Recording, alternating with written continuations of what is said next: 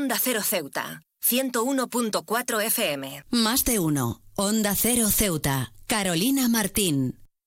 Hoy, primero de marzo, el mundo se une para celebrar el Día de la Cero Discriminación, un momento para pensar en los valores de igualdad, inclusión y respeto mutuo. Esta jornada nos recuerda la importancia de promover un mundo donde todas las personas, sin importar su origen, género, orientación sexual, religión o cualquier otra característica, sean tratadas con dignidad y justicia.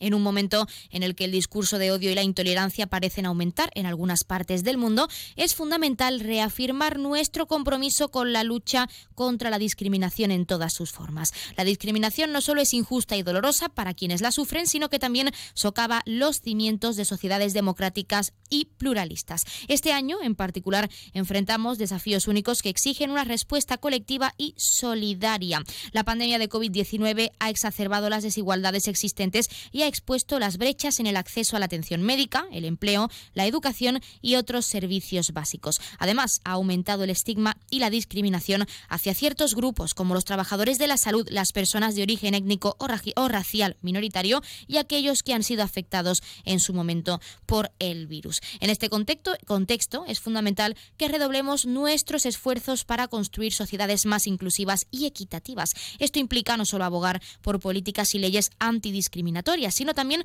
promover una cultura de respeto y empatía en todos los ámbitos de la vida. Debemos educar a las generaciones futuras sobre la importancia de la diversidad y la aceptación, fomentando el diálogo intercultural y la comprensión mutua. Además, es crucial que apoyemos y defendamos a quienes son víctimas de discriminación, brindándoles apoyo y recursos para hacer valer sus derechos. Esto incluye garantizar el acceso a la justicia y a mecanismos de denuncia efectivos, así como proporcionar servicios de apoyo psicosocial y legal. En última instancia, esta jornada nos recuerda que todos tenemos un papel que desempeñar en la construcción de un mundo más justo para todos. Al unirnos en solidaridad y compasión, podemos crear comunidades donde cada individuo se sienta valorado y respetado por quienes son, sin importar, sin importar sus circunstancias. Es solo a través de este compromiso colectivo que podremos alcanzar la verdadera igualdad y celebrar la riqueza de la diversidad humana. En este día, renovemos nuestro compromiso de trabajar juntos hacia un futuro donde la discriminación sea cosa del pasado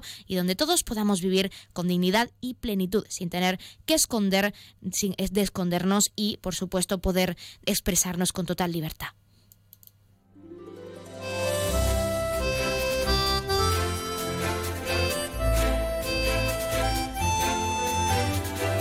Buenas tardes. Arrancamos el programa de este viernes 1 de marzo y lo hacemos hablando de la concienciación en el respeto y la no discriminación en este Día Mundial, que es muy importante hoy y siempre. Nosotros arrancamos ya con una nueva edición de nuestro programa Más de Uno Ceuta. Vamos a desconectar como cada día por un rato con un programa que viene cargado de temas interesantes.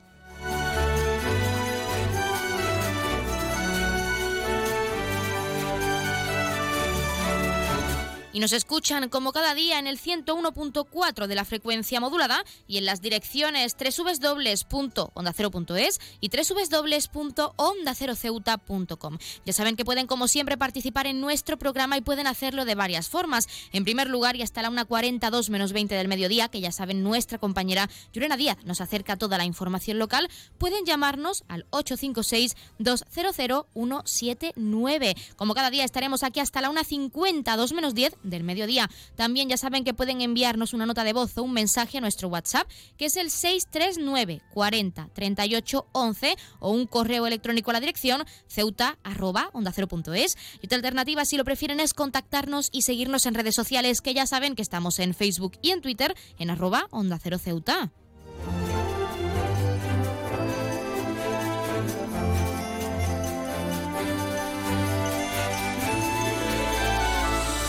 Pueden contarnos si conocían el significado de este día de la cero discriminación, si creen que se debe seguir concienciando en el respeto y la igualdad o que si por suerte creen que hemos conseguido dar grandes pasos como sociedad justa y sobre todo equitativa para todos. Ya saben que también pueden participar para felicitar a un ser querido que cumpla años, dedicarle una canción o incluso pedirnos su tema favorito para que suene durante unos minutos en nuestro espacio, porque como siempre les decimos, queremos escucharles con nuevas canciones, musicales, experiencias, recetas, anécdotas, lo que quieran contarnos, ya saben que estamos deseando escucharles al otro lado de la línea y que nos hagan partícipes de su vida diaria. Así que anímense.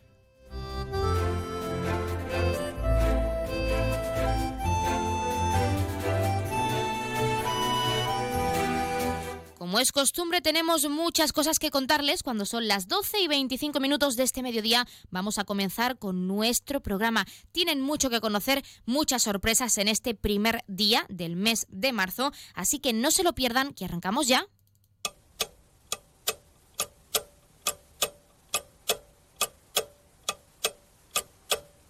Y arrancamos, como siempre, conociendo la última hora. La Policía Nacional activa un plan para potenciar la identidad digital de la ciudadanía. Los nuevos proyectos permitirán dinamizar y extender el uso de la identidad digital. Entre estas iniciativas destaca el conocido con el nombre DNI Virtual, que va a suponer, dice la Jefatura Superior de Policía de Ceuta, una transformación del modo de relacionarse con la administración pública o, en este caso, con el sector privado.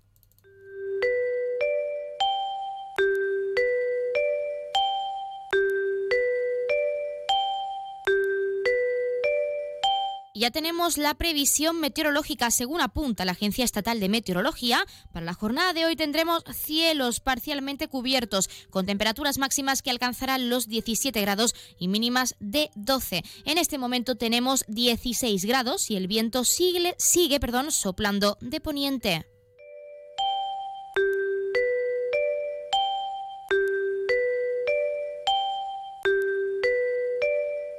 Y como siempre también queremos acercarles la noticia curiosa del día. Sororidad, amistad o afecto entre mujeres, relación de solidaridad entre mujeres. Es lo que ha hecho una desconocida hacia la usuaria de X, o conocida anteriormente como Twitter, arroba orianea-bajo, al dejarle una emotiva nota. Estaba llorando en un baño y una chica me dejó esto por debajo de la puerta. Todos los días dándome cuenta de que las mujeres salvan a las mujeres, ha manifestado la joven para mostrar el mensaje que ha recibido. Y dice así, no sé por lo que estás pasando, pero sé que lo vas a poder solucionar. Eres valiente. No te conozco, pero de esta sales. Postdata, un banano con chocolate te hará más ligera la carga.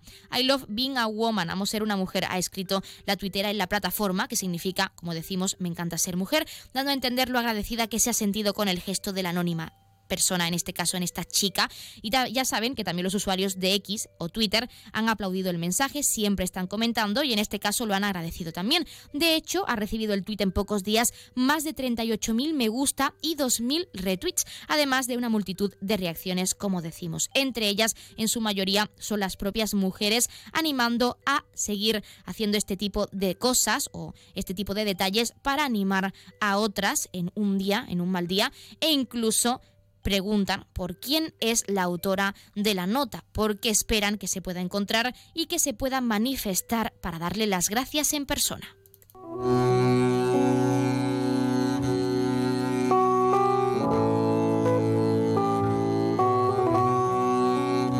Y pasamos a conocer la agenda cultural. Recordar que el Museo del Rebellín acoge hasta el próximo 7 de abril la muestra Arqueología y Vida Cotidiana en la Almina de Ceuta, siglos XVIII y XIX. Se puede visitar esta de martes a sábado, de 10 a 2 y de 5 a 8 de la tarde, y domingos y festivos de 11 de la mañana a 2 del mediodía.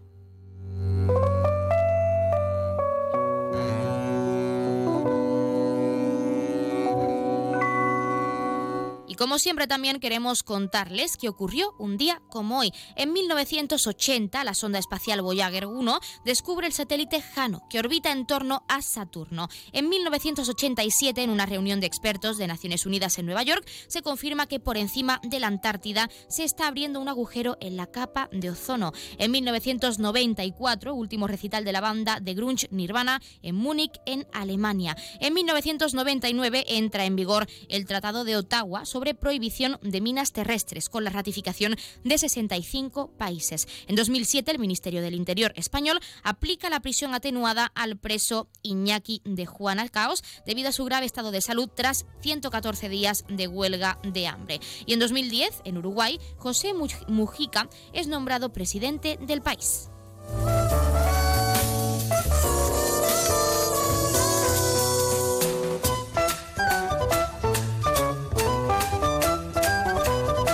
Como siempre también contarles qué le ha estado ocurriendo esta semana y le ocurrirá de cara al fin de semana a uno de nuestros signos del zodiaco. Hoy es el turno de Aries. Aries, esta semana has estado a tope porque sabes que marzo se va a venir muy intenso. Ha empezado hoy y ya te sientes así. En lugar de quedarte con los brazos cruzados, esta semana debes salir del cascarón y este fin de semana también. Debes ponerte a luchar por lo que te mereces. De verdad, Aries, es importante que hagas cosas, que te muevas, que participes en lo que te apetezca, que salgas de casa y que te rodees de los tuyos. Pero ojo, no te obligues a hacer nada que no quieras. Después de la luna llena de la semana pasada te sientes a tope de energía y es súper bueno que te des a ti mismo, que te entregues a, a los demás, que estudies y alimentes tu mente. Debes seguir formándote, debes seguir cuidándote y sobre todo rodearte de personas que te beneficien siempre, que tú y yo sabemos que te sueles dejar llevar por malas influencias y no es momento.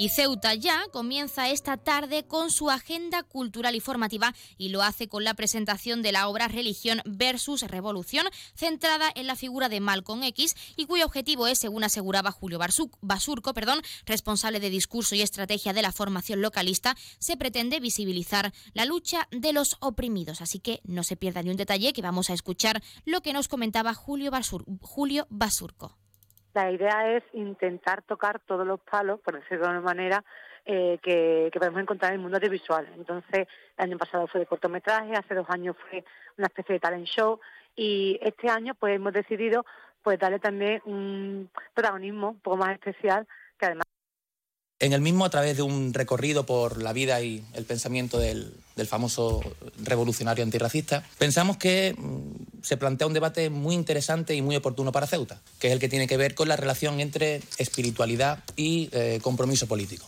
lucha política a favor de los de ajo, como decía Moja. La figura de Malcolm, X, por eh, quien siempre hemos sentido mucho interés militante y mucha admiración, nos muestra que el terreno espiritual es un espacio en el que también se, se vislumbra o eh, se expresa la inevitable lucha entre opresión y emancipación, entre justicia y sumisión, entre explotados y explotadores. En definitiva, un espacio en el que también se expresa lo que siempre se ha dicho, siempre se ha llamado la eh, lucha de clases. Pues ya lo han escuchado y cuando son las 12 y 32, casi 33 minutos de este mediodía, ahora sí, vamos a entrar de lleno en nuestros contenidos y entrevistas. Tienen mucho que conocer en el día de hoy, tenemos mucho que contarles, así que no se pierdan nada que entramos de lleno en nuestro Más de Uno Ceuta.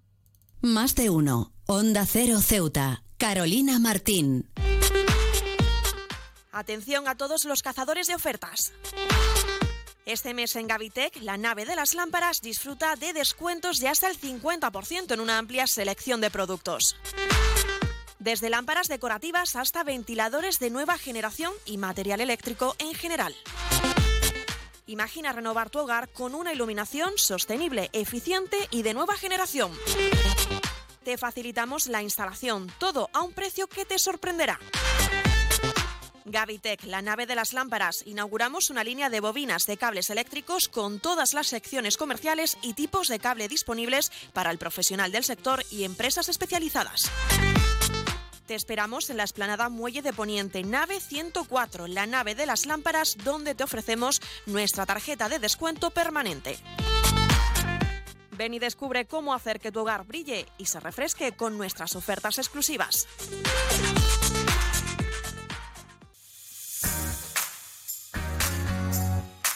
Aguas de Ceuta les recuerda a sus abonados que tienen a su disposición la oficina virtual donde podrán realizar múltiples gestiones, controlar sus facturas, consumos, realizar sugerencias o reclamaciones, modificar la domiciliación bancaria, activar o desactivar la recepción de sus facturas en formato papel.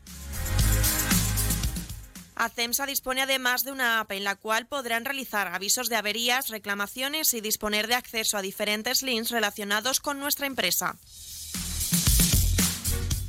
Desde ACEMSA le recordamos nuestros teléfonos gratuitos 24 horas 910 21 56 y el 629 20 98 25 de mensajería WhatsApp y Telegram.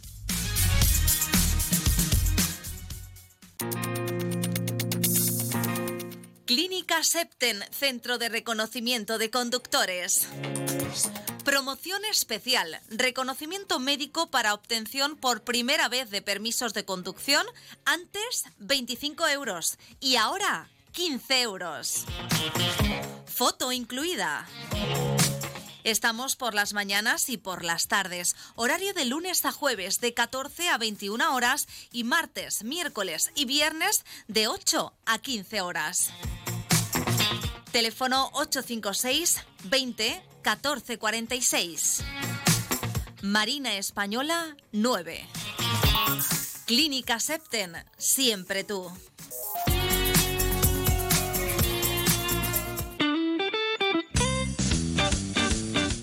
Mueco Ceuta, como siempre ofreciendo a nuestros clientes un buen servicio y buenos productos. Dormitorios juvenil y de matrimonio, baños, salones, sofás, cocinas, especialidad en armarios empotrados y vestidores al gusto del cliente. Puertas tanto de paso como de cocina que podrás personalizar. Mueco Ceuta, en ampliación Muelle de Poniente, Avenida Reyes Católicos y Lomo Margarita. Mueco Ceuta, nuestro objetivo, la satisfacción de nuestros clientes.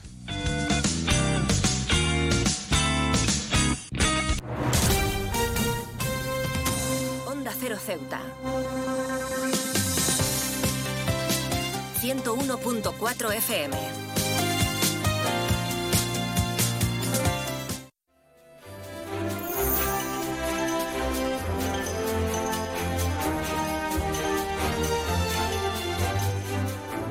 La Biblioteca Pública Miguel Ángel Blanco acoge su primera sesión de Cineforum del mes de marzo y lo hace con la jaula dorada. Para hablar de ello tenemos a su coordinadora que es Yolanda Carbonel. Yolanda, muy buenas tardes. Hola, muy buenas tardes. La jaula dorada. Es difícil que alguien no conozca esta película, pero sí, por si algún oyente tiene pensado asistir y no tiene idea de en qué consiste, háblanos de la sinopsis. Pues mira, eh, la gente la suele confundir con otra película que se llama Una jaula de grillos y no tiene nada que ver. Eh, la jaula dorada es una película franco-portuguesa, eh, está dirigida por Rubén Alves, su ópera, su prima, se rodó en, 2013 y cuenta la historia basada en experiencias tanto de su familia como de otras personas que ha entrevistado allí, trata el tema de los inmigrantes portugueses en Francia y además inmigrantes de, larga duración. Entonces dice que hay, una cosa, una costumbre típica que, que la mayoría de los inmigrantes portugueses en Francia son porteras o personal de la construcción. Y en este caso, pues él ha elegido un matrimonio que lleva más de 35 años viviendo en París, eh, en una casa bastante buena, porque ella es la portera del edificio y él, es un maestro de obras fantástico y, están totalmente integrados en la, en la, vida parisina. Pero siempre echan de menos y siempre añoran su Portugal natal y, ay, si yo pudiera ir, me volvería a Portugal. Y entonces, pues eso se presenta el caso de que tienen una herencia y se les plantea eh, la posibilidad de volver a Portugal, pero además en muy buenas condiciones y entonces se produce todo un cataclismo. Primero, eh, los vecinos del inmueble y los compañeros de él eh, no quieren que se vayan. Eh, los hijos, no sé, los hijos de matrimonio no quieren volverse a Portugal porque tienen su vida ya completamente organizada en, Francia. Y bueno, y entonces eso da paso a una serie de, de circunstancias, de gas cómicos y de situaciones que hace muy entretenida la película. Yolanda, no suele ser una de las películas habituales en vuestro cineforum, porque siempre se relaciona con ese club de lectura de la biblioteca pública. ¿Por qué habéis decidido escogerla en concreto para abrir el mes de marzo, para este día 1? Pues mira, como ya te comenté la otra vez que hablamos, cuando estuvimos hablando, la primera película que pusimos en febrero, que era la que se supone que tenía que estar relacionada con el Cineforum, eh, con el Club de Lectura, eh, no habíamos podido conseguir la película de la adaptación literaria de la novela, eh, habíamos buscado, como coincidía en el día de San Valentín, buscamos una película romántica que fue Chito de Luna. Y entonces, bueno, pues como todavía no hemos tenido club de lectura y el libro que vamos a adoptar es un libro de relatos, y tiene bastantes escenas cómicas y tal, pues quisimos buscar una comedia. Una comedia aunque no tuviera nada que ver con, la novela, que todavía no la hemos comentado, la comentaremos a mediados de mes, eh, pues vamos a, que sea una historia eh, divertida y entrañable. Y también da mucho pie, pues eso, al comentario, a hablar pues eso, de, de las comunidades eh, emigrantes o inmigrantes en estos países, cómo se produce la mezcla de, distintas nacionalidades y cómo conviven. Y bueno, creo que se puede dar mucho juego al, coloquio y a la conversación. Es decir, que se trata de una película que, aunque no está relacionada en este caso con el club de lectura directamente, pretende concienciar a través de la cultura, que es lo que siempre pretendéis vosotros, de temas actuales como es el caso de, esta, de estos colectivos migratorios en otros países, que es de lo que trata la película. También preguntarte en este caso, Yolanda, por qué es importante, o si crees que es importante, emitir esta película en el Cineforum para seguir concienciando, como decimos, a través del arte, que en este caso es el cine, como siempre hacéis. Pues yo creo que, que es una película que viene muy, es muy oportuna, porque aquí tenemos la, una ciudad que convive con muchas culturas y con gente de, de, otras nacionalidades. Y entonces, bueno, pues tenemos muy de cerca ese, ese tema.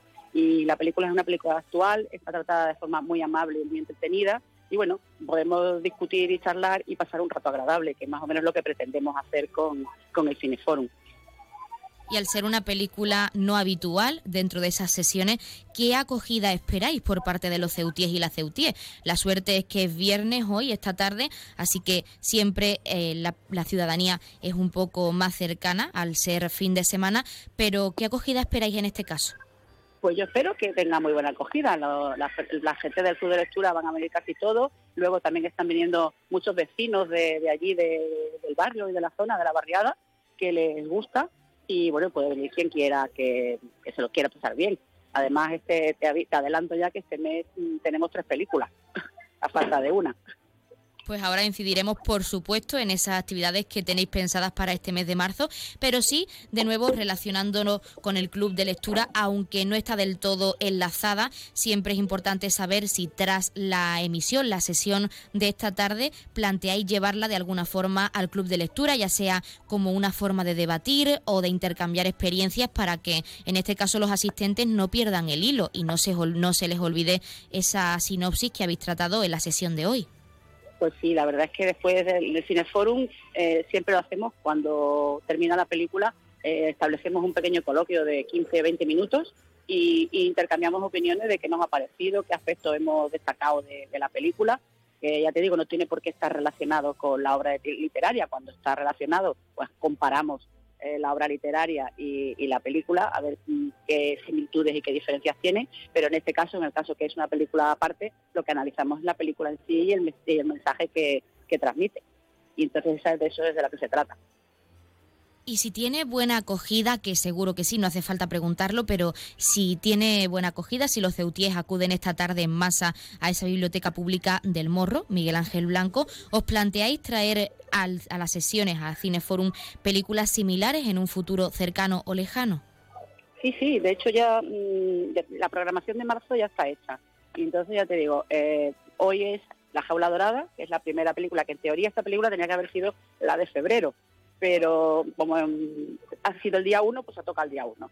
Pero las películas de marzo van a ser dos películas, que en este caso lo que hemos mm, querido unir es la directora de la película. Es una directora española joven que tiene dos películas. Eh, la primera fue Mi querida cofradía, que viene muy totalmente al uso con, la Semana Santa, que es el periodo que vamos a tener próximamente, y su pues, segunda película se llama Los Buenos Modales. Entonces vamos a hacer una sesión doble.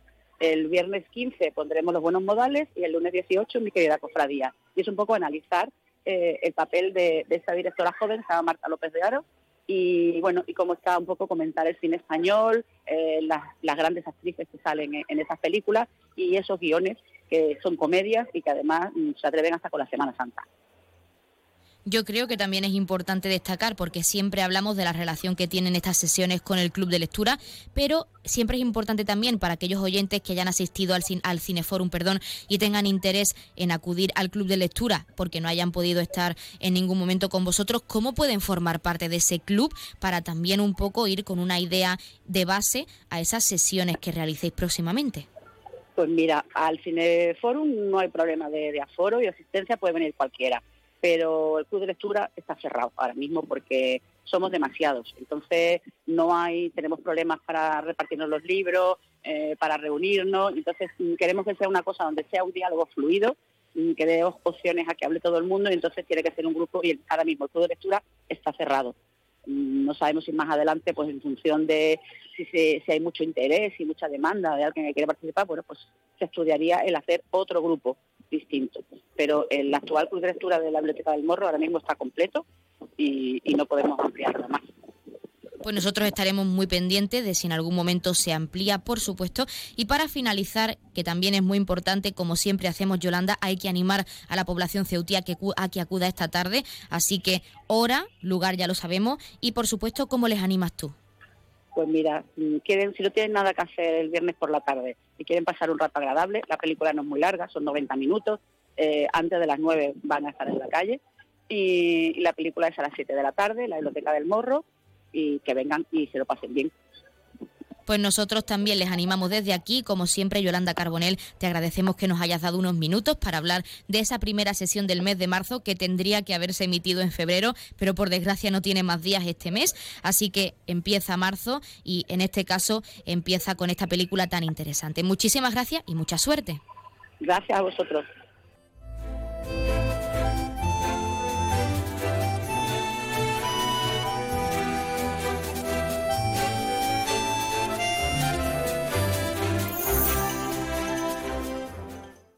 Más de uno. Onda Cero Ceuta. Carolina Martín. ¿Ya has sentido la satisfacción de crear algo con tus propias manos? Big.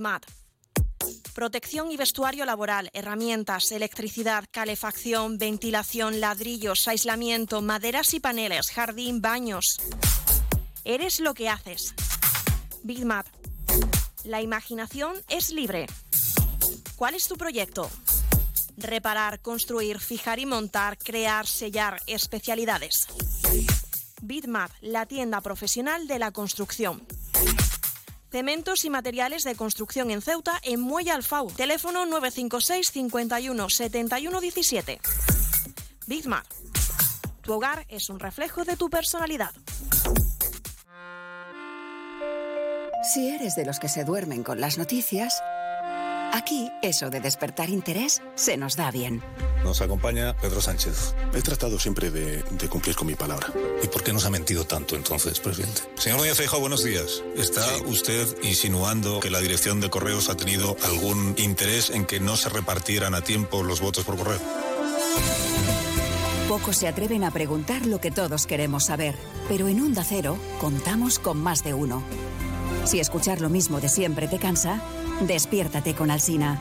Más de uno con Carlos Alsina. De lunes a viernes desde las 6 y siempre que quieras en la web y en la app. Onda Cero, tu radio. Onda Agraria. Agricultura, pesca, ganadería, mercados. Aquí empezamos Onda Agraria, una hora recorriendo con todos vosotros el campo español. Resolver consultas, dudas de ámbito legal o ámbito administrativo que nos envían los oyentes. Cuéntenos un poquito esa aceituna, cómo se traduce luego en el aceite, qué tipo de aceite nos da. La voz del campo. Para los amantes de la cerveza, la posibilidad de que no haya lúpulo, pues hace que se nos pongan los pelos de punta. Cuéntanos, como ya saben nuestros oyentes, la climatología es una de las grandes. Onda Agraria. Pablo Rodríguez Pinilla y Soledad de Juan. Sábados y domingos a las 6 de la mañana. Y siempre que quieras, en la web y en la app de Onda Cero. Te mereces esta radio. Onda Cero, tu radio.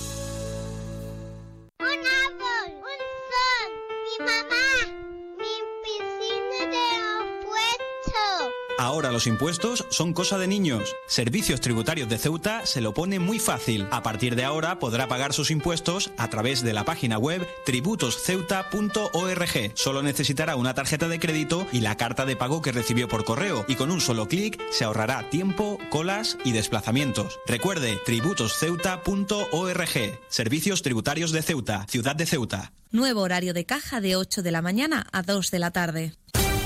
Onda Cero Ceuta. 101.4 FM.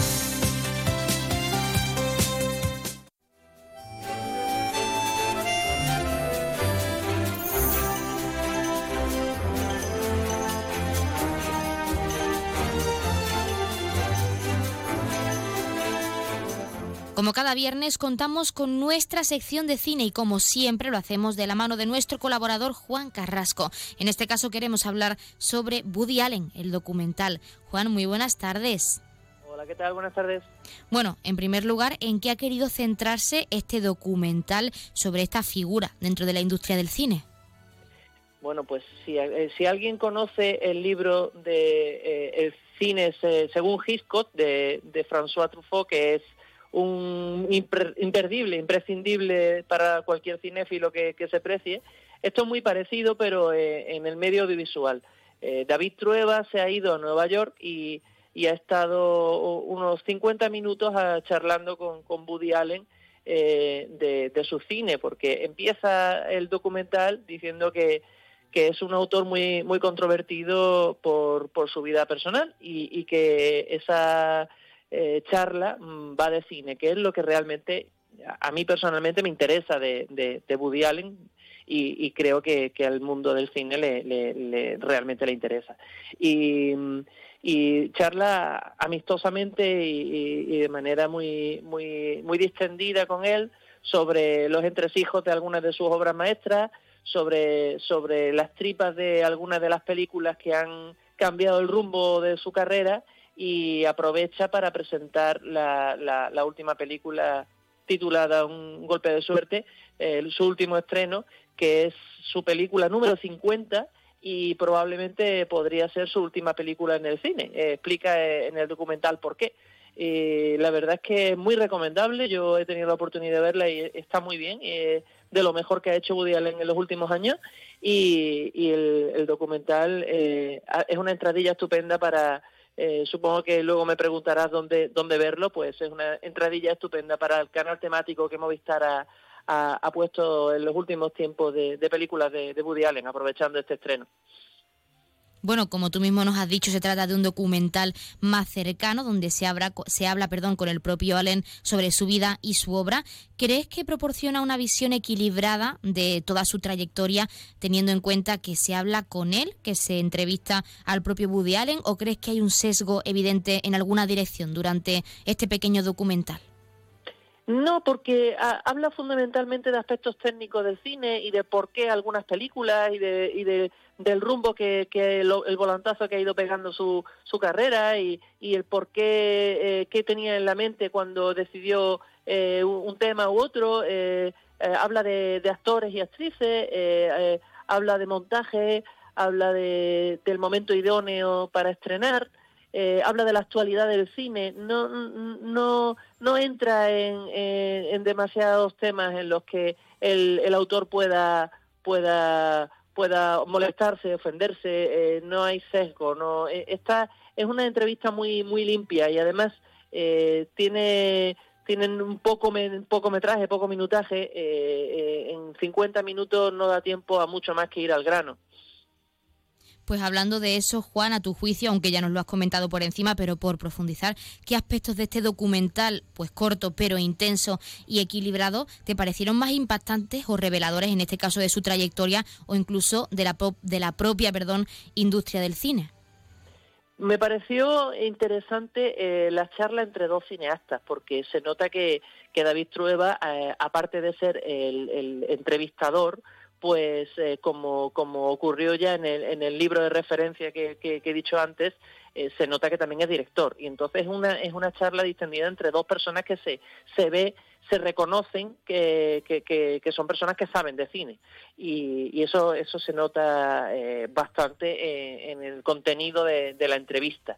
Y luego tiene alguna que otra anécdota bastante, bastante divertida y, y se ve mucho que, que Woody Allen como cineasta siempre ha tenido la virtud de no tomarse demasiado en serio. En general no se toma demasiado en serio nada y, y él a sí mismo no se toma demasiado en serio y es eh, a, a, estas alturas con, con cerca de 90 años es muy muy humilde eh, y no se considera especialmente importante la industria del cine ni ni en, ni en su trayectoria eh, dice que ha tenido bastante suerte lo dice muchas veces con algunas películas concretas que le menciona que le menciona Trueba que dice que, que, no entiende por qué a la gente le gustó mucho y que, y que eso fue una suerte. Eh, bueno, yo como espectador entiendo bastante bien por qué, por qué nos gustó mucho eh, ese tipo de películas, porque hay algunas que son auténticas maravillas. Y, creo que es muy interesante la, la reflexión final que hace sobre, sobre los, estrenos de, de cine en salas comerciales y el por qué eh, piensa que su carrera dentro de del cine eh, convencional está, está acabándose. Juan, también nos gustaría preguntar, porque como tú mismo también nos has dicho y como ya sabemos, la vida personal de Woody Allen es algo complicada. Entonces, con este documental, ¿cómo crees que, va a afectar este documental, mejor dicho, a la percepción del público sobre su figura, su legado en el cine y también todo el trabajo que hay detrás de esta industria que, como siempre decimos, es tan compleja, pero tan importante y tan llamativa para todos nosotros? Yo creo que al que le interese el Woody Allen director de cine le va a interesar porque habla de cine, habla fundamentalmente de cine. Y, a quien lo que le interese sea eh, la controversia que hay alrededor o que ha habido alrededor de, esta figura a lo largo de, su vida, eh, no le va a aportar demasiado porque porque no entra en, absolutamente ninguno de esos aspectos. Ya vaya de antemano. ¿eh?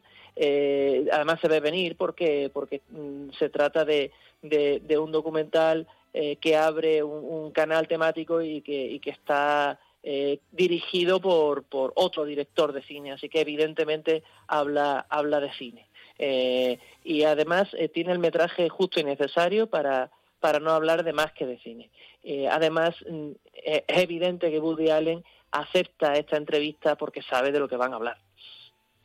Efectivamente, pues sí que también nos gustaría preguntarte, de hecho, porque el metraje es corto y se habla de la industria del cine, centrándonos en la industria, en todo el trabajo que hay detrás y todo su legado dentro del cine a lo largo de los años. ¿Crees que hay algún aspecto dentro del documental que a tu juicio no se exploró lo suficiente o que se ha quedado sin resolver y que deberían retomar en otra entrevista o en otra en otro pequeño documental que en un futuro pues tengan pensado realizar con el cineasta? Sí, en general se queda corto. En general el metraje se hace un poquito corto. Eh, hablan de películas concretas que, Trueba cree que, cambiaron eh, la carrera de, de, Woody Allen, incluso la, manera de hacer cine de Woody Allen. Hablan de, sus comienzos y, de la trilogía de, Nueva York, por ejemplo. Hablan un poco en general por qué le gusta eh, ese aire europeo que le da a su cine pero pero mm, a mí me hubiera gustado que hablaran de, de, bastantes películas que de las que no se paran como por ejemplo pues no sé se me ocurre Match Point por ejemplo no hablan de ella en absoluto y, y, y me parece la última gran película que hizo Woody Allen. Entonces a mí se me queda un poquito corta pues para finalizar y lo más importante, sabemos dónde se puede ver este documental, pero ¿les recomendaría este metraje a los espectadores que no están familiarizados con la obra de Woody Allen o crees que es más adecuado para aquellos que le conocen como cineasta y que conocen toda su trayectoria? A mí me parece que, es, un, documental muy interesante para, aquellos que, son seguidores fieles de Woody Allen.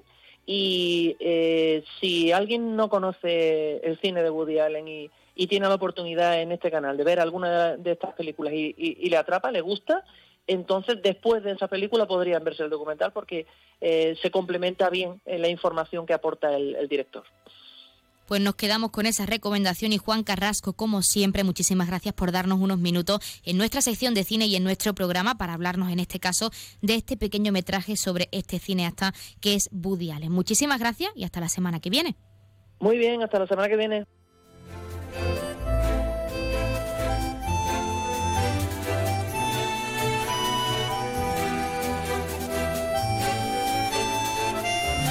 Pues nosotros, como siempre, nos estamos acercando a la una del mediodía, son las 12 y 58 minutos de este mediodía y como ya saben a esta hora les dejamos en primer lugar con nuestros compañeros de Madrid y toda la actualidad, tanto nacional como internacional y posteriormente, como es costumbre, también se quedan con nuestros compañeros de Andalucía y con toda la información a nivel regional. Nosotros regresamos con la segunda parte de nuestro Más de Uno Ceuta, con más contenidos y entrevistas a partir de la una y 10, una 12 minutos y como es costumbre también lo haremos de la mano de nuestra compañera Llorena Díaz, en primer lugar, con ese avance informativo, esos titulares de cara a toda la información local que se está cocinando para traer en directo a nuestros oyentes también en esta emisora a la 1.40, 2 menos 20 del mediodía. Pero antes de irnos, recordarles que sigue disponible en cines la película Políticamente Incorrectos, un film de comedia que pertenece al grupo A3 Media. Les dejamos la sinopsis para que tengan una idea, y es que España se encuentra completamente polarizada. El país está dominado por una hirviente crispación, las redes sociales no paran de estallar a diario. En este contexto, dos partidos españoles como Nueva Izquierda y España Liberal se enfrentan en unas candentes elecciones generales que se avecinan. Dos, dos trabajadores de ambos partidos, la progre Laura y el pijo con chaleco Pablo, buscan la victoria de sus líderes políticos sin miedo a revolcarse en el más oscuro fango dialéctico. Pero todo se va a tornar, todo se va a dificultar. No queremos adelantarles mucho más, ya saben que queremos y animamos a que vayan a su cine más cercano para ver esta película. Y ahora sí, les dejamos con nuestros compañeros. Regresamos enseguida, no se vayan.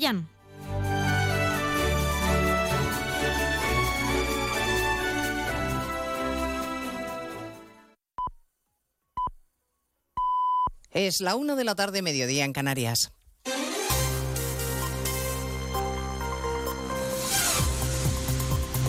Noticias en Onda Cero. Buenas tardes, les avanzamos a esta hora algunos de los asuntos que les vamos a contar con detalle a partir de las 12 en Noticias Mediodía, empezando por las novedades de la investigación del caso Coldo y las revelaciones del sumario que desde luego van engordando la trama y que colocan bajo sospecha a la que hoy es la tercera autoridad del Estado, a Francina Armengol. Presuntamente implicada, Armengol, expresidenta de las Islas, ha preferido ausentarse de los actos institucionales del Día de Baleares. En la Cámara Insular se encuentra Martí Rodríguez. Francina Armengol es la ausencia más sonada en el Parlamento. Su entorno más cercano no ha explicado el motivo por el que ha declinado asistir al acto institucional del Día de la Comunidad, a pesar de que la presidenta del Congreso y expresidenta Balear sí había confirmado su presencia hoy aquí. La expectación era máxima por su encuentro con Marga Proens, la actual presidenta del Gobierno, que exige explicaciones a Armengol por su vinculación en el caso Coldo. Precisamente hoy hemos conocido un informe de la pasada legislatura que daba por válidas las mascarillas que se compraron a la empresa de Coldo García, a pesar de saber que el lote adquirido era inservible. El Partido Popular exige explicaciones y denuncia, lo ha hecho en más de uno la actual presidenta de las Islas, Marga Proens, que su antecesora tardó tres años en reclamar el dinero de las mascarillas que se contrataron supuestamente de manera fraudulenta con la empresa de la trama de Coldo y que por, eh, que por supuesto eran defectuosas como han explicitado los informes técnicos.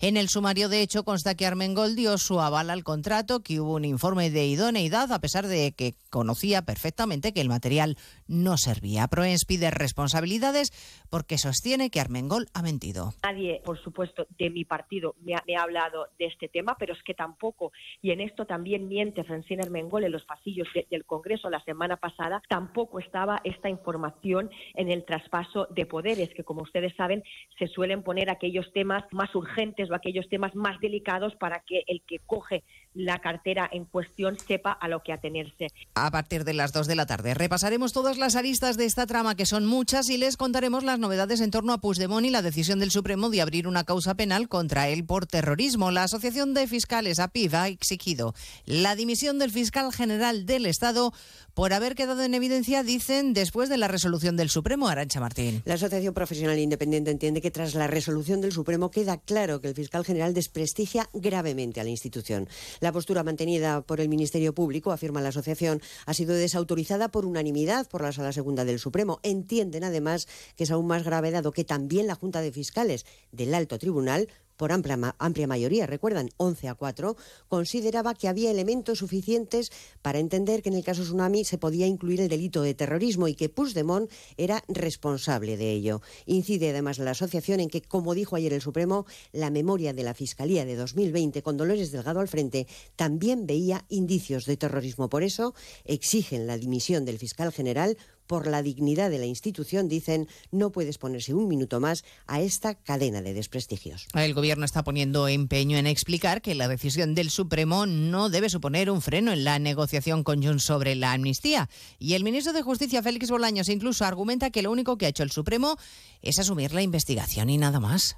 Lo que no hizo ayer el Tribunal Supremo es calificar ningún hecho como terrorismo. Lo que hizo fue simplemente asumir la investigación, investigar unos hechos que se pueden calificar, como el propio auto del Tribunal Supremo dice, en diferentes delitos. Les contaremos también lo que ahora mismo está pasando en Moscú, en una iglesia de la capital rusa que tiene, en donde tiene lugar esta mañana el funeral del opositor a Putin, Alexei Navalny, en medio de una gran tensión y con el Kremlin amenazando con represalias y la concentración multitudinaria de los seguidores del opositor, se convierte Diana Rodríguez en una protesta o manifestación. Sí, al Kremlin le preocupa que se convierta en una muestra de apoyo público a Navalny, por lo que su portavoz advierte de que las manifestaciones no autorizadas suponen una violación de la ley. Acaba de finalizar hasta ahora el funeral por Alexei Navalny en esa iglesia completamente nevada y de donde acaba de salir el féretro del opositor que ha sido aplaudido por miles de personas que coreaban su nombre. Muchos de los asistentes que han sido identificados por la policía no esconden su miedo. Vine aquí porque era necesario que hiciera esto y la verdad, ya estoy en la edad en la que no tienes miedo de nada. El cuerpo de Navalny será enterrado en el cementerio Borisov, en cuyas farolas han amanecido colgadas cámaras de videovigilancia y otros dispositivos que pueden servir como inhibidores. Y como cada viernes tendremos tiempo para el cine, hoy en particular con el arranque de una de las citas del año más destacadas, la del Festival de Málaga. De todo ello hablaremos en 55 minutos cuando les contemos toda la actualidad de esta mañana de viernes primero de marzo. Elena Gijón, a las 2, Noticias Mediodía. Los protagonistas de la noticia empiezan el día con Carlos Alsina. José Luis Ábalos. Señor Ábalos, buenos días. ¿Qué tal? Muy buenos días, Carlos. Más de uno. El programa que cada día marca la agenda informativa. Coldo es un golfo, aunque no comparta el desenlace. Asume esa responsabilidad política. ¿Tiene usted manta de la que tirar? ¿Cuándo se tuerce la relación entre el presidente Sánchez y usted? ¿Se siente usted maltratado por el secretario general de su partido? Yo no tengo ninguna manta. Lo único que me pide el cuerpo es defenderme. Lo que fue definitivo fue lanzarme un órdago en público. Cada mañana, las mejores entrevistas en Más de uno con Carlos Alsina. Y siempre que quieras, en la web y en la app Onda Cero, tu radio.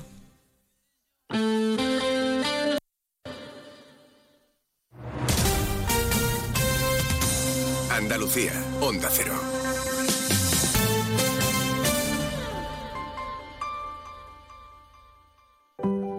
Los andaluces somos líderes en poner el alma en todo.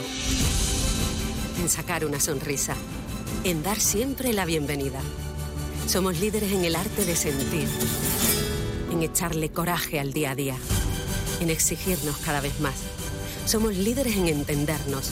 En amarnos. En escuchar a los demás. Tenemos mucho que celebrar. 28 de febrero. Día de Andalucía. Junta de Andalucía. Nos encanta viajar, nos encanta Andalucía. ¿Te vienes a conocerla? Iniciamos nuestro viaje cada miércoles a las dos y media de la tarde y recorremos Andalucía contigo. Gente Viajera Andalucía, un programa de turismo, actualidad, gastronomía, tradiciones y buen humor en Onda Cero. Con la colaboración de la Consejería de Turismo, Cultura y Deporte de la Junta de Andalucía. Te mereces esta radio. Onda Cero, tu radio. Sobre todo, Onda Cero Andalucía. Onda Noticias de Andalucía. Jaime Castilla. Buenas tardes. Hacemos a esta hora un repaso de la actualidad de Andalucía de este viernes 1 de marzo, día en el que el Gobierno Central ha convocado la Conferencia Sectorial de Justicia, donde el consejero andaluz José Antonio Nieto va a pedir al ministro Félix Bolaños la creación de un nuevo juzgado de instrucción en el campo de Gibraltar, destinado a aligerar las causas contra el narcotráfico. Precisamente en Cádiz, fuentes de la empresa aeronáutica Airbus confirman la venta inminente de la planta que tiene en Puerto Real, Onda Cero Cádiz, Carmen Paul. Al parecer estarían a punto de firmar para la venta de una parte de las instalaciones a una empresa de origen asiático porque recordemos todavía hay personal trabajando en la planta de Puerto Real. Así que durante un tiempo estarían conviviendo ambas empresas. En política, el PSOE junto a Ciudadanos y un concejal no han presentado una moción de censura en el Ayuntamiento de Carboneras para desalojar al actual alcalde del PP, Onda Cero Almería, Inés Manjón. Una moción que propone en primera instancia al único edil de Ciudadanos, Salvador Hernández, como candidato a la alcaldía en un primer periodo y que daría la alcaldía en una segunda fase al Partido Socialista al frente del municipio. Destacar que tras la moción el Pleno queda automáticamente convocado para el décimo día hábil siguiente a su registro. Está previsto para mediados de marzo. En Málaga esta noche comienza el Festival de Cine en Español y también arranca la temporada de playa. Onda Cero Málaga, José Manuel Velasco. Durante los próximos 10 días, casi 250 películas españolas y latinoamericanas serán exhibidas en este Festival de Málaga que cumple su vigésimo séptima edición. En una jornada donde el Ayuntamiento ha ampliado la temporada alta del servicio de mantenimiento para el equipamiento de playas que pasa a ser de ocho meses, de marzo a octubre, quedando como temporada baja solo los meses de noviembre a febrero. Seguimos ahora con el repaso de la actualidad del resto de territorios y lo hacemos por Ceuta. En Ceuta, la Confederación de Empresarios aplaude la iniciativa llevada por el Partido Popular al Senado para restablecer el sistema anterior en las bonificaciones a la seguridad social, lo que supone una reducción del 50%, un modelo que beneficia tanto a las empresas afincadas en la ciudad como a la contratación de nuevos trabajadores. En Córdoba, los agricultores y ganaderos de la provincia se preparan para una nueva tractorada este domingo. En esta ocasión los convoca la Asociación de Ganaderos y Agricultores. Llegarán a la capital desde distintos pueblos con autorización de la subdelegación del Gobierno para protestar por el centro de la ciudad con no más de 40 tractores. En Granada, Sierra Nevada continúa siendo el escenario que acapara gran parte de la actualidad. En la estación de esquí andaluza se acoge este fin de semana la competición de nieve más importante de la temporada en España, con la celebración de dos pruebas de la Copa del Mundo de Snowboard Cross. Allí se preparan para uno de los mejores fines de semana con afluencia de público y el mejor parte de nieve de lo que llevamos de temporada.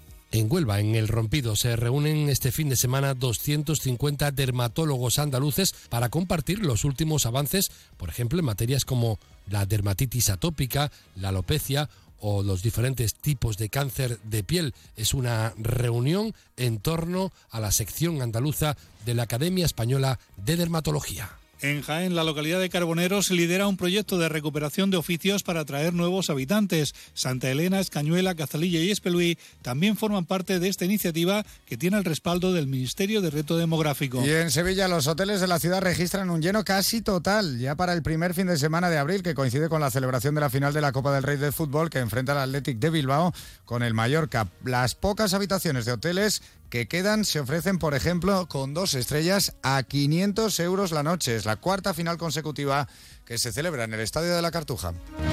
Más noticias de Andalucía a las 2 menos 10 aquí en Onda Cero.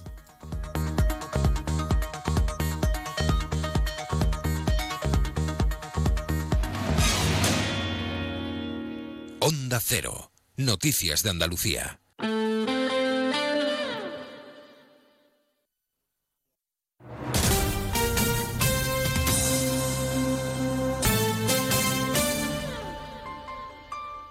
Onda Cero Ceuta, 101.4 FM. Más de uno. Onda Cero Ceuta. Carolina Martín.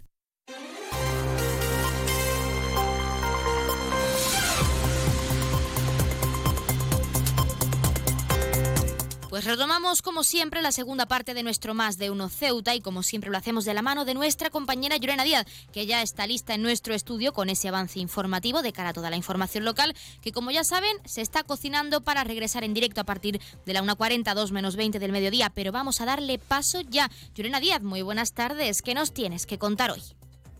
Muy buenas tardes. Pues una cuestión que llevamos tratando esta semana y de la que hemos estado pendientes, la iniciativa llevada al Senado por el Partido Popular para que el Gobierno central restablezca el modelo anterior de las cuotas a las bonificaciones a la seguridad social en Ceuta y en Melilla.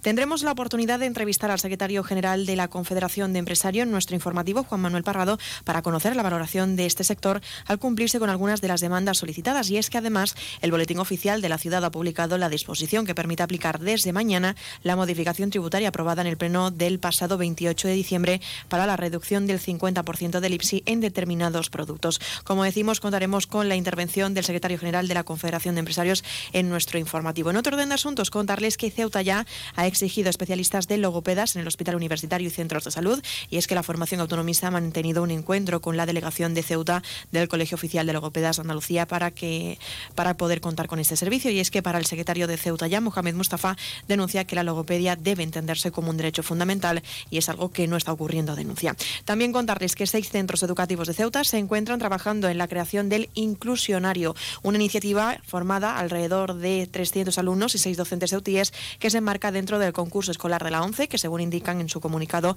se trata de un diccionario inclusivo con palabras que definen la importancia de la inclusión de las personas con discapacidad en la sociedad.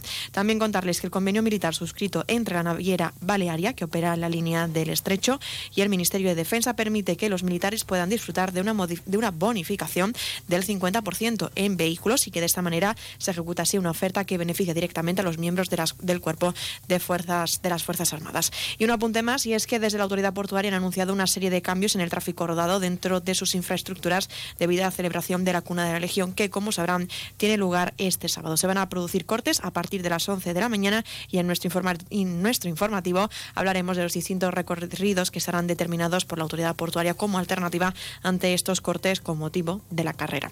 Así que nada, nosotros seguiremos eh, elaborando nuestro informativo que, como saben, regresará a las 2 menos 20 del mediodía. No se lo pierda.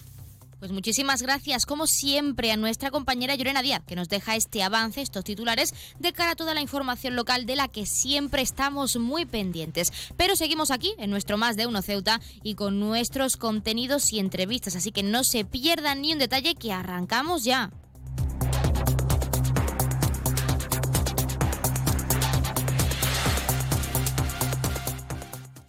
Más de uno. Onda Cero Ceuta. Carolina Martín. 298, 299, 300 ovejas. Cuando consigues dormir, la noche pasa en un abrir y cerrar de ojos. Y cuando no, también. Porque si no puedes dormir, Gema Ruiz tiene el programa de radio que te reconcilia con la noche. Con actualidad, cine, curiosidades, música, juegos y la colaboración de los oyentes. ¡Baja esa voz! ¡Que no son horas! No son horas. De lunes a miércoles a la una y media de la madrugada, los jueves a las 3 y siempre que quieras en la web y en la app. 301, 302, 303. Onda Cero, tu radio. La música mansa a las fieras. en concreto, esta. Porque el Colegio Invisible es el programa favorito del monstruo bajo tu cama, del de dentro del armario y del que se esconde tras las cortinas. Ahora podéis compartir algo más que tu cuarto. Comparte buenas historias, misterios, enigmas y fenómenos extraños que no te dejarán dormir. Pasa la noche de los jueves en vela con Lorenzo Fernández Bueno y Laura Falcó. A la una y media de la madrugada y siempre que quieras en la web y en la app. Onda Cero, tu radio.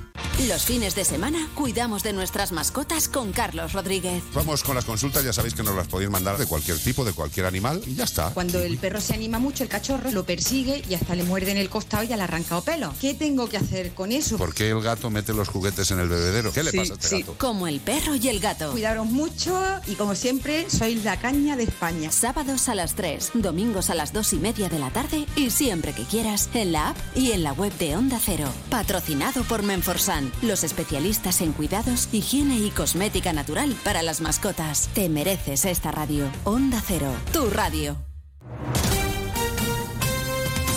Onda Cero Ceuta. 101.4 FM.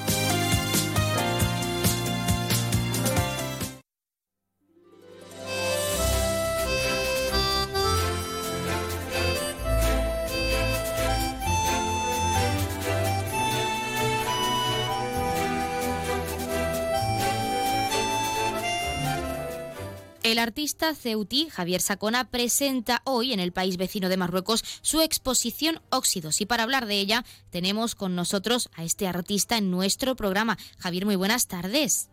Buenas tardes, Carolina. ¿Qué tal? Bueno, lo primero y lo más importante para entrar en contexto es ¿qué es Óxidos exactamente? Bueno, pues mm, Óxidos es el, resultado de, muchos años dando vueltas por, por los muelles del puerto de Ceuta, sacando fotos a los, a los cargueros que vienen aquí a, repostar. Todo surge en cierto modo, eh, no recuerdo la fecha, pero en torno a 2010, una cosa así, creo que creo que por esa fecha llegó aquí un barco quimiquero de, bandera turca que tuvo una, una fuga y estuvo y lo dejaron abandonado en el muelle de España. Y haciendo un reportaje, porque sabes que soy periodista, eh, más que artista, como más presentado, realmente yo soy, soy periodista y, y, fotoreportero, eh, me di cuenta de que las, texturas, los colores de aquel barco, que era, era una, una, verdadera ruina, un barco rojo que se llamaba Rone, eh, me di cuenta que había algo pictórico en aquellos en, aquellos manchas de óxido, en aquellos golpes que se dan contra que se dan contra los contra los muelles. Y le, hice unas cuantas fotos. Y de ahí me surgió la idea de, intentar em, buscar la belleza en estas manchas que, de óxido que les ha dejado toda una vida de trabajo en el mar y, así empecé, porque en cierto modo es más bien una búsqueda de, esa frontera entre lo, entre lo fotográfico y lo pictórico. las fotografías son simplemente primeros planos del casco de un barco, pero juegan a ser pinturas, en realidad son fotografías que juegan a ser pinturas, básicamente. Bueno, eh, como nos has comentado, si eres periodista, pero el periodismo también es una forma de arte que hay que recargar, recalcarlo. Tenemos nuestra... eso, nos, eso nos daría para un largo debate. pues sí, pero sí que también nos gustaría preguntarte, porque sabemos que quieres transmitir cómo nace esta historia o este reportaje, esta exposición, pero sí es saber cómo recibes esa llamada para exponer en el Instituto Cervantes en Tetuán, en el país vecino de Marruecos.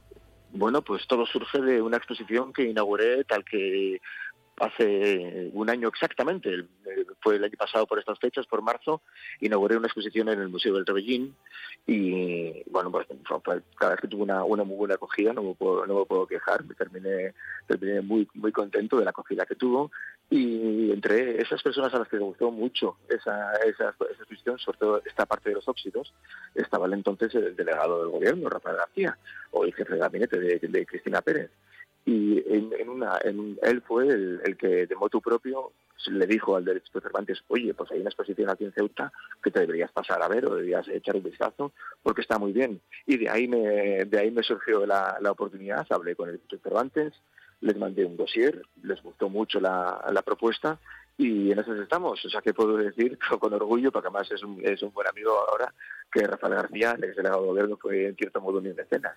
O sea, ya a él, se lo, a él se lo debo, no, y esto nunca lo voy, a ocultar. Sabes que esto de, del arte, de exponer y de esas cosas también requiere a veces eh, unos contactos que él me proporcionó en este caso. Él fue, digamos, mi mediador, mi mecenas. Es decir, que desde el primer momento se ha reconocido tu obra, tus exposiciones, tanto en la ciudad como en este caso, en ese país vecino de Marruecos, que desde el primer momento se emocionó con ese dossier que les enviaste. ¿Qué supone para ti, Sacona, si podemos decirte, si podemos llamarte así, por supuesto, que se reconozca tu obra, en este caso en el país vecino de Marruecos, el poder extender tus alas mucho más de Ceuta? Bueno, eso, eso es muy, eso la verdad es que es, un, es una buena satisfacción, la verdad es un, es un honor. Sí, pero sobre todo lo que es lo que a mí me, me, me, reconforta es que esta parte de, de, mi, de mi trabajo fotográfico era muy poco conocido, era una cosa que tenía yo en, era una cosa que, que realizaba yo para mí, básicamente mi trabajo fotoperiodístico era otro, pero yo por, mi, por mis intereses más más cercanos a la, fotografía abstracta, pues ya hacía este tipo de, trabajo. Y me costó mucho mostrarlo, bueno, pues a veces no, confías en, tu trabajo o te da o te da apuro o crees que no está a la altura. El, llamado síndrome del impostor, que se suele decir. Y ahora no me puedo alegrar más de, haber, dado el paso. Eh, mira, eh, hace ya un tiempo, eh, un, grandísimo fotógrafo de Ceuta, Hamadi Ananú, me dijo que lo más lo más valioso y lo más lo que más costaba a la hora de, de, mostrar tu trabajo era eso era, era, exponerlo porque exponerlo significa también un poco exponerte a ti mismo. O sea yo aquí expongo realmente lo que es mi mirada fotográfica. Y eso pues a veces es posible es reconfortante ver que, que tienes que tienes un feedback que a la gente le gusta y dices bien eh, no me había equivocado este es el camino que tengo que seguir bueno, de hecho vas a abrirte en canal, como quien dice, con esta exposición, no solo en el Instituto Cervantes de Tetuán, sino también en una pequeña mini gira por el país vecino de Marruecos, si no me equivoco.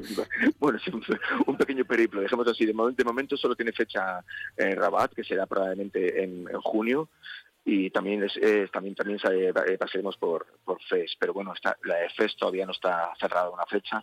Sí el Cervantes me ha dicho que les interesaría que en junio se pudiese ver en el, en el, en el Instituto Cervantes de Rabat. Y aspiro que a la vuelta se, se haga aquí en la, en la Fundación Primera Convivencia, en la estación de ferrocarril, porque ya me lo propuso en su día Ernesto de Navarrete, el director de la Fundación, así que aprovecho para dejarlo aquí para que quede ya constancia.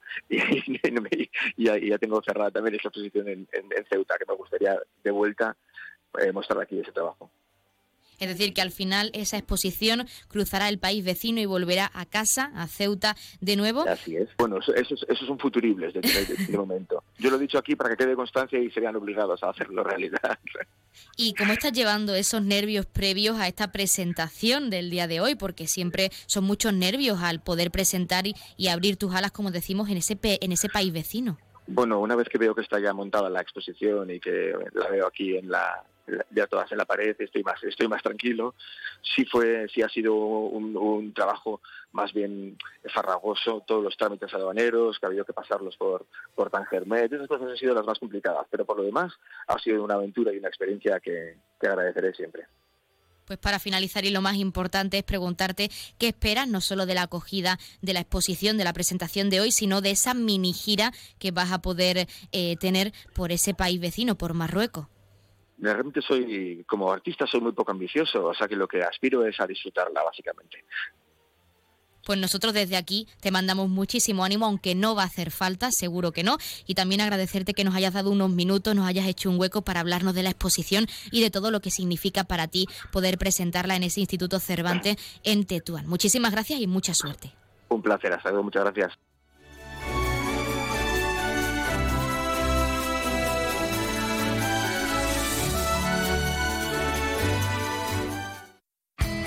En CESIF, la Central Sindical Independiente y de Funcionarios, todo lo que hacemos es gracias a ti. Porque con tu confianza y apoyo, tú lo haces posible. CESIF es otra clase de sindicato. Independiente y profesional, transparente y cercano. Sindicato más representativo en las administraciones públicas de España y en muchas empresas privadas. Sea cual sea tu profesión, en la función pública o en la empresa privada, CESIF es tu sindicato. Vota CESIF. Defiende tu trabajo.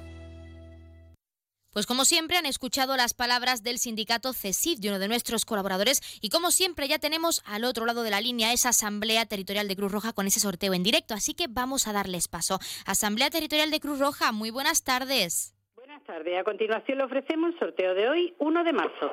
Cuando usted diga, caballero.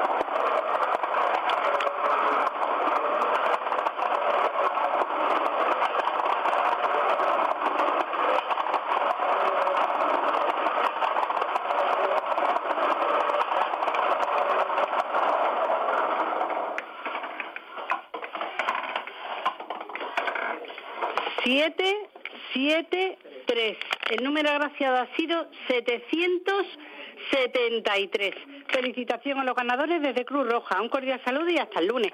Pues hasta el lunes a la Asamblea Territorial de Cruz Roja y como siempre muchísimas gracias por participar y ofrecernos ese sorteo en directo. Y enhorabuena como siempre también a todos los premiados y premiadas que como cada día hayan recibido esperamos esta gran noticia con nosotros y que no hayan sido pocos que acabamos de empezar el mes de marzo y nunca viene mal una noticia como esta y más acercándose el fin de semana. Recordarles el número agraciado de hoy que ha sido el 773 773 popularmente conocido como el conejo. Y ahora sí, pasamos Vamos a conocer también los números de interés. Ya saben que el 112 es para emergencias, 016 lucha contra el maltrato, el 900 018 018 para el acoso escolar y el 024 el teléfono de atención a conductas suicidas. Y si quieren contratar un servicio de taxi, ya saben que en Ceuta contamos con dos empresas, Autotaxi con el 856 925 225 y Radiotaxi con el 956 515406, 956 515407 y 956 956-515408. También, como es costumbre, acercarles las farmacias de guardia disponibles para hoy, viernes 1 de marzo. Horario diurno tendremos la farmacia de La Pinta, en la Avenida Marina Española número 64, en la barriada de Alfau, y tanto en horario diurno como nocturno tendremos disponible también a esa farmacia de confianza, la farmacia Puya, situada, como ya saben, en la calle Teniente Coronel Gautier, número 10, en la barriada de San José. Horario diurno y nocturno, pero además recordar, horario diurno para hoy viernes, Farmacia de la Pinta, Avenida Marina Española número 64 en Alfau. Y también queremos adelantarles esas farmacias de guardia disponibles para mañana sábado 2 de marzo. Farmacia horario diurno de Guindos en la calle Real número 61A y la Farmacia Lobato en la Avenida Ejército Español número 10. Horario nocturno, Farmacia Puya, calle Teniente Coronel Gautier número 10 en la barriada de San José. Como siempre hemos acercado esos números de interés y farmacias de guardia y en este caso no vamos a dejarles con algo de música, pero no se preocupen que tenemos mucho que contarles todavía. No se pierdan ni un detalle, que seguimos aquí. Más de uno. Onda Cero Ceuta. Carolina Martín. Borras Motor es un nuevo nombre, un nuevo equipo, un nuevo espíritu, una nueva experiencia. Como ves, en Borras Motor lo nuevo es todo. Ahora tu nuevo concesionario BMW en Ceuta se llama Borras Motor. Un nuevo concesionario preparado para ofrecerte el mejor servicio y la mejor atención en todo momento. Visítanos en Borras Motor, Avenida de España 26 Ceuta o en borrasmotor.concesionariobmw.es. Onda Cero Ceuta. 101.4 FM.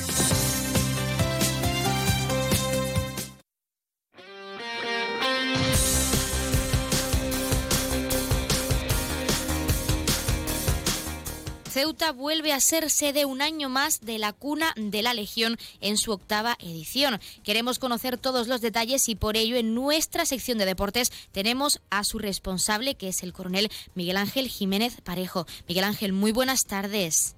Muy buenas tardes.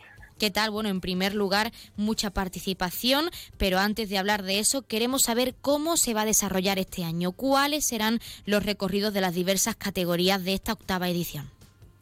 Bueno, pues este año los recorridos básicamente son muy similares a los de ediciones anteriores. Eh, lo que hemos hecho es, por un lado, eh, intentar hacer que los 20 kilómetros a pie, que es la, la, la, la, prueba más corta que tenemos, pues, pues sean más asequibles y evitar los, los cuellos de botella que se produjeron el año pasado. Y para ello hemos quitado lo que es la, en la parte ya del, de la fortaleza del Hacho, pues eh, antiguamente se bordeaba ese era un camino estrecho, una senda un poco más complicada y donde además la gente pues se paraba a hacer fotos porque la, las vistas son espectaculares sobre la ciudad de Ceuta. Eso se ha quitado este año y entonces lo, los corredores, los marchadores de 20 kilómetros pues eh, entrarán por la en la fortaleza del Hacho y saldrán por la siguiente puerta. No volverán a salir por la misma puerta y bordear la, la fortaleza. Y luego otro pequeño cambio que hay que esta vez le afecta a los ciclistas es que para evitar que, que la, la, cabeza de, los corredores al final se, se, cruce con, la, con la, la, prueba ciclista, pues lo que se ha hecho es meterles en, el, en, los primeros kilómetros eh, la subida hacia el, el, polvorín del Hacho Obispo. Esto al final pues conlleva que se les ha, se les ha alargado el recorrido casi un kilómetro y medio más, con una, una, una subida importante y, y, hace que eso, que, que, que, podamos evitar ese cruce que, que, tuvimos el año pasado en que hubo que cortar a parte de la, a la cola de, de los corredores porque se, se, empezó a cruzar con los, con los ciclistas. Es decir, los recorridos serán similares, mismas categorías, pero pequeñas modificaciones para facilitar la carrera, ese recorrido a todos los participantes. Que por cierto, hay que recalcar que este año recibimos a más de 5.000 participantes, es decir, récord de participación una vez más, que supone la relevancia de este evento a nivel nacional también. Para nosotros es, por un lado es un reto porque hemos crecido mucho de, del año pasado a este, pero también es muy gratificante porque vemos que la, la, prueba pues cada vez está más asentada y que no solamente eh, hay una gran participación por parte de los caballos, de, todas la, las personas que vienen a la ciudad de Ceuta, sino que este año, por ejemplo, ya la, el, el, número de participantes que vienen de fuera es superior al, al, de los propios ceutíes. Este año tenemos aproximadamente unos 2.000. Estoy hablando de las categorías de, de, de 18 años para arriba. Aproximadamente unos 2.400 eh, marchadores de, Ceuta frente a casi 2.700 que vienen de la península, lo cual pues eh, es importante y, y, bueno nos da una idea de que esta prueba pues dentro de la península empieza a calar. Siempre hay que seguir diversas medidas de seguridad, no solo para los corredores, sino también para los residentes, para los ceutíes que no van a participar y que deben facilitar siempre ese recorrido. ¿Qué medidas de seguridad se suelen seguir para aquellos que no lo sepan o qué establecéis previo al evento en este caso? Bueno, nosotros, eh, por un lado, eh, todo lo que son vías urbanas o en las que vamos a ocupar eh, lo que es la, la, parte del asfalto, la parte de por donde circulan los coches, ya está coordinado con las diferentes autoridades, bien sea Guardia Civil, bien sea la Policía Local, y entonces habrá una serie de cortes en determinadas carreteras que vamos a utilizar. La que más cortada va a estar, o la principal, va a ser la, lo que es la parte de lo que es la carretera que sube y baja al Hacho. El resto serán cortes puntuales en algunos cruces, eh, al, principio también de la carrera, aparte de del, centro, pero vamos, será poco tiempo porque es al principio de la carrera. Luego, aparte, pues nosotros señalizamos todas las zonas que son peligrosas, sobre todo para las bicicletas, que son las que van más, rápido.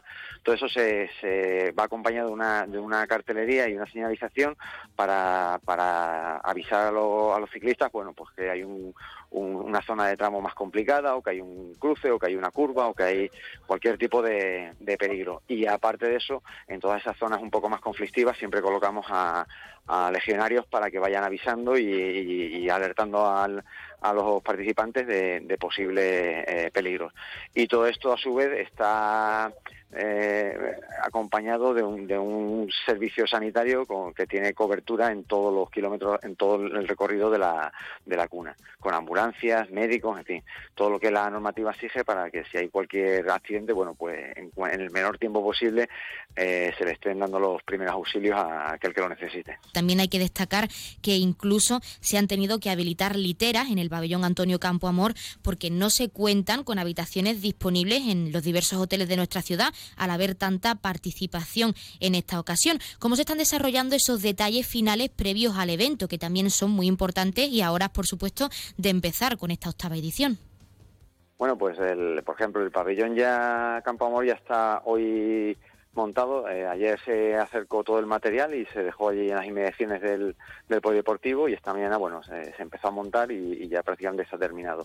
Ahí damos cabida o hemos montado eh, una infraestructura para poder eh, alojar hasta 415 participantes. A día de hoy hay unos 270, 280 80 peticionarios y que todavía tenemos margen para aquellos que vengan y se les haya olvidado o hayan venido un poco a la aventura, bueno, pues poder alojarlo.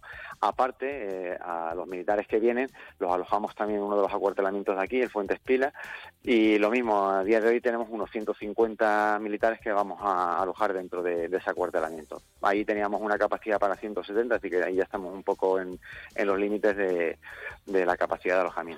No obstante, si un año hubiera más problemas, se podría habilitar un segundo pabellón y, alojar más gente. Luego hay que tener en cuenta que hay mucha gente que está eh, eligiendo la opción de venir el propio el mismo sábado por la mañana en, los primeros barcos y luego regresar e, ese mismo sábado por la tarde. Es uno de los paquetes que muchas muchas eh, empresas de viajes están ofreciendo y estimamos que aproximadamente unos 700 800 corredores vendrán la misma mañana del sábado, para los cuales bueno pues haremos pondremos la entrega de dorsales en el mismo en el mismo puerto.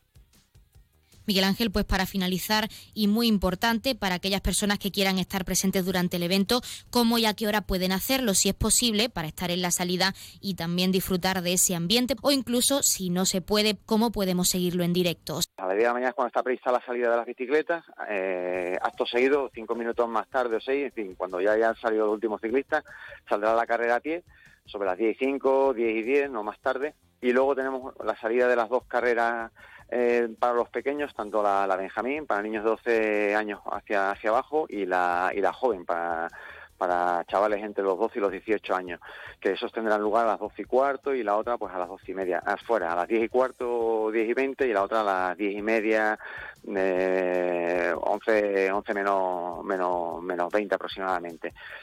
Eh, el acceso a la zona de las murallas estará ya habilitado a partir de, la, de las 8 de la mañana para que los corredores y ciclistas vayan, vayan entrando y ocupando su, bueno, pues eh, su posición en el cajón de salida, dejando allí su, su equipaje, con lo cual a partir de esa hora ya eh, los acompañantes si quieren pueden empezar a acceder. La mejor forma de disfrutarlo, pues verlo, verlo a, lo largo del recorrido, sobre todo la salida, pues no sé, verla en la zona de la Plaza de África, en, Gran Vía, en, por la calle Real, es decir, eh, ahí es donde se va a poder disfrutar. Y luego, pues no, una vez que ya hayan salido todo, todo ese, esa serpiente de, corredores y de marchadores, bueno, pues acercarse otra vez a las murallas y, esperar que lleguen los primeros. Aproximadamente calculamos que son una hora y cuarto, una hora y veinte, llegarán los primeros corredores de, de, la prueba de, de 20 kilómetros y ya pues será sin solución de continuidad un, un, continuo goteo de gente llegando a la meta, porque luego empiezan a llegar los, los ciclistas, a eso de la cerca de la dos horas y mucho, ¿no? Empezaron a llegar los primeros ciclistas y luego empezaron a llegar eh, a las cuatro horas y, aproximadamente sobre las cuatro horas por los primeros corredores de la, de la prueba de 50. Así que el mejor eh, sitio para verlo inicialmente yo es eh, por la ciudad y luego ya acercarse a las murallas y recibiendo ya a, los vencedores y a, y a los no vencedores de todas las distintas categorías pues nos quedamos con esa recomendación para todos nuestros oyentes que quieran asistir mañana sábado a partir de las 10 de la mañana, que es cuando se tiene prevista la salida. Y Miguel Ángel Jiménez Parejo, muchísimas gracias por atendernos en nuestra sección deportiva y en nuestro programa para hablarnos de los detalles de esta octava edición. Muchísima suerte. Gracias a vosotros.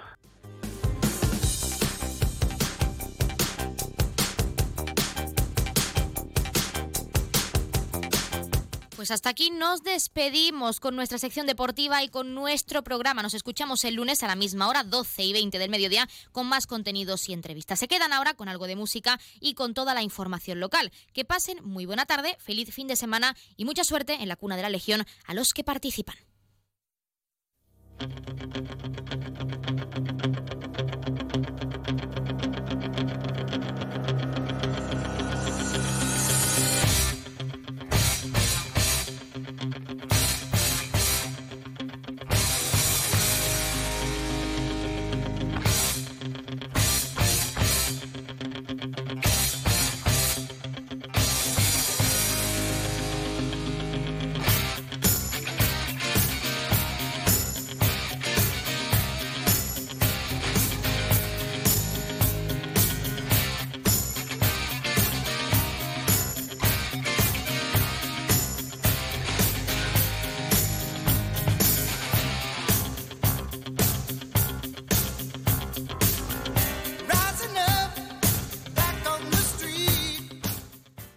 Onda Cero Ceuta, 101.4 FM. Noticias. Onda Cero Ceuta. Llurena Díaz. Muy buenas tardes, son las 2 menos 20 del mediodía de este viernes 1 de marzo. Llega la hora de noticias de nuestra ciudad, es la hora de noticias en Onda Cero.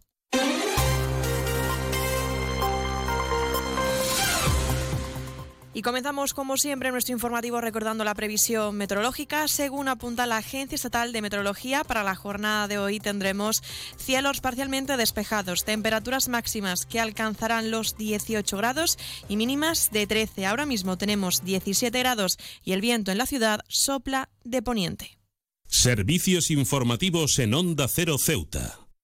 Pues seguimos con nuestro informativo y una cuestión que llevamos tratando esta semana y de la que hemos estado pendientes es sobre la iniciativa llevada al Senado por el Partido Popular para que el Gobierno central restablezca el modelo anterior al de las bonificaciones a la seguridad social en Ceuta y Melilla. Queremos conocer la valoración de la Confederación de Empresarios de Ceuta y para ello tenemos la oportunidad de hablar con Juan Manuel Parrado, secretario general de la Confederación de Empresarios de Ceuta. Muy buenas tardes. Hola, buenas tardes. En primer lugar, preguntarle pues cómo ha recibido esta noticia el sector desde que entró en vigor la modificación en ese mes de septiembre. Se ha insistido por parte de la Confederación de Empresarios de Ceuta el volver al modelo anterior. Claro, efectivamente. Eh, nosotros es cierto que tenemos constancia que a través del grupo político del Partido Popular se presentó eh, a final del año pasado esa propuesta de modificación normativa eh, y parece que va a ser ahora también debatida en el Senado. ¿eh? Entonces, eh, bueno, nosotros es una reivindicación que llevamos, llevamos haciendo desde, desde que supimos que el Real Decreto Ley 1 barra 2023 entró en, entró en vigor.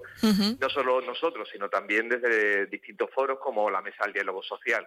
Además, ha sido una postura, creo que compartida y unánime por todos los sectores de la ciudad en ese sentido entendemos que parece que es una noticia esperanzadora. Pasa que hay que ver cómo Cosmos va desarrollando y sobre todo en qué términos se produce, si al final llega a producirse esa esa rectificación de la, de la norma aprobada. A la espera de esa rectificación, un poco a modo de recordatorio, volver al modelo anterior supone la bonificación del 50% de las cuotas de la seguridad social, tanto a los trabajadores y empresas de Ceuta y Melilla. A modo de recordatorio, como decimos, ¿qué beneficios son los que supone el establecer el modelo anterior, que era el que tenía establecido pues ambas ciudades autónomas desde entonces? El, beneficio fundamental eh, consiste en, un beneficio doble, un beneficio mutuo. Por una parte, las empresas, es decir, el sector productivo, eh, tiene una ventaja, una ventaja competitiva respecto a empresas que no son de Ceuta, porque las cuotas de la seguridad social pues están bonificadas en ese 50%, es decir, tiene la mitad del coste respecto a una empresa de la península. Eso es un atractivo empresarial para que las empresas vengan aquí a Ceuta y necesitamos ese atractivo empresarial. Y por otra parte, también ese parte de ese beneficio redunda en el trabajador, en la medida en que hay un plus de vinculación a la bonificación y por tanto los trabajadores ahora mismo pues tienen esa posibilidad de, de su nómina sea más alta gracias a que esa bonificación tiene también un traslado en el beneficio laboral. Entonces, el perjuicio que se nos había producido era doble tanto empresarial como eh, a los trabajadores. Eso es lo que pretendemos que se, rectifique. Y otra buena noticia que no me gustaría dejar pasar por alto y es que hemos conocido hoy, mediante el Boletín Oficial de la Ciudad de Ceuta, la disposición que permite aplicar desde mañana la modificación tributaria aprobada en el Pleno el pasado 28 de diciembre, recordemos, para la reducción del 50% del IPSI en determinados productos. También son buenas noticias para la Confederación de Empresarios, entiendo. Sí, nosotros eh, cuando supimos la aprobación provisional a final de 2023 de, de esta medida, pues ya manifestamos públicamente que bueno que nos sentíamos satisfechos porque entre otras cosas es una reivindicación histórica que llevamos haciendo desde las empresas pues de hace bastante tiempo. Eh, lo que pasa es que bueno esperemos que este sea el punto de partida de, una modificación incluso mayor, porque nosotros no solo reivindicamos esta bajada que, que sin duda es un es un alivio y es un balón de oxígeno para la ciudad, sino también esperamos que pues, se profundice en medidas también relacionadas con el IPSI, una mayor bajada incluso y una modificación de la estructura del impuesto que también venimos reclamando hace tiempo. Pues nosotros desde Onda Cero, Juan Manuel Parrado, secretario general de la Confederación de Empresarios de Ceuta, estaremos muy pendientes de las demandas y reivindicaciones del sector empresarial que dependan pues tanto de la acción del gobierno local como del central y aquellas reuniones de trabajo en beneficio pues del sector empresarial, como decimos, y de los trabajadores. Muchísimas gracias por su tiempo y poder tratar estas cuestiones. Muchas gracias a vosotros por el interés. Un saludo.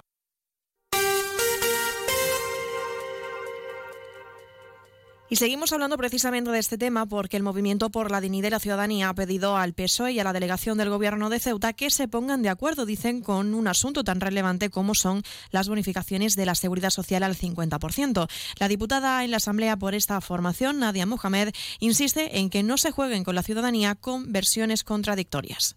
Desde el movimiento mantenemos la comunicación constante y directa con el Ministerio que dirige Yolanda Díaz y el secretario de Estado de Empleo nos ha asegurado que la reversión aún no está y que se está estudiando. Asimismo, recuerda al PSOE que el Ministerio de Trabajo y Economía Social no es una cartera de los socialistas. Para el movimiento, el asunto de las bonificaciones del 50% de la seguridad social para Ceuta y Melilla es una cuestión de vital importancia para incentivar la contratación y consideramos más que justo el retorno al sistema original. Algo que ya dejamos por escrito justo hace un año cuando presentábamos una enmienda en el Congreso de los Diputados a través de Íñigo Rejón como Más País Equo, con la que pedíamos mantener sin alteraciones el régimen actual.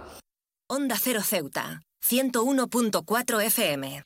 Más noticias en Onda Cero. Hoy hemos conocido que el convenio, militar suscrito entre la naviera Balearia que opera la línea Ceuta-Algeciras y el Ministerio de Defensa ha permitido que los militares puedan disfrutar de una bonificación del 50% de descuento en el vehículo. De esta manera se ejecuta así una oferta que beneficia directamente a los miembros de las Fuerzas Armadas. Y también les contamos que desde la autoridad portuaria han anunciado una serie de cambios en el tráfico rodado dentro de sus infraestructuras debido a la celebración de la Cuna de la Legión que, como sabrán, tiene lugar este sábado. Se van a producir cortes a partir de las 11 de la mañana para facilitar el desarrollo de la carrera, en concreto en la bajada de la Avenida España y en la de Juan de Borbón. Desde el puerto se han ofrecido como alternativas la vía Alcalde Enrique García Ponce y la esplanada de Poniente. Borras Motor es un nuevo nombre, un nuevo equipo, un nuevo espíritu, una nueva experiencia. Como ves, en Borras Motor lo nuevo es todo.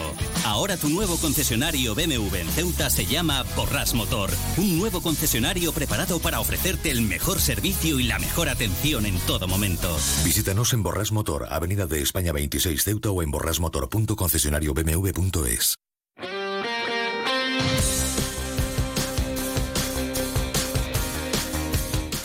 Pasamos a conocer la información deportiva. Les contamos que este fin de semana la agrupación deportiva Ceuta se enfrentará en el estadio Alfonso Murube al Intercity Club de Fútbol, un encuentro que se disputará el domingo día 3 de marzo a las 6 de la tarde. La Unión África Ceuti jugará el sábado en el Guillermo Molina frente al Atlético Mengíbar.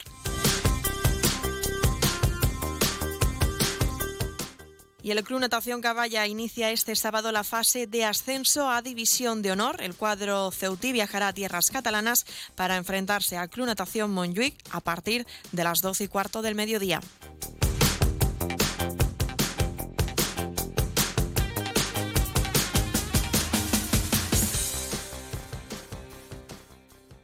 Noticias. Onda Cero Ceuta. Llurena Díaz.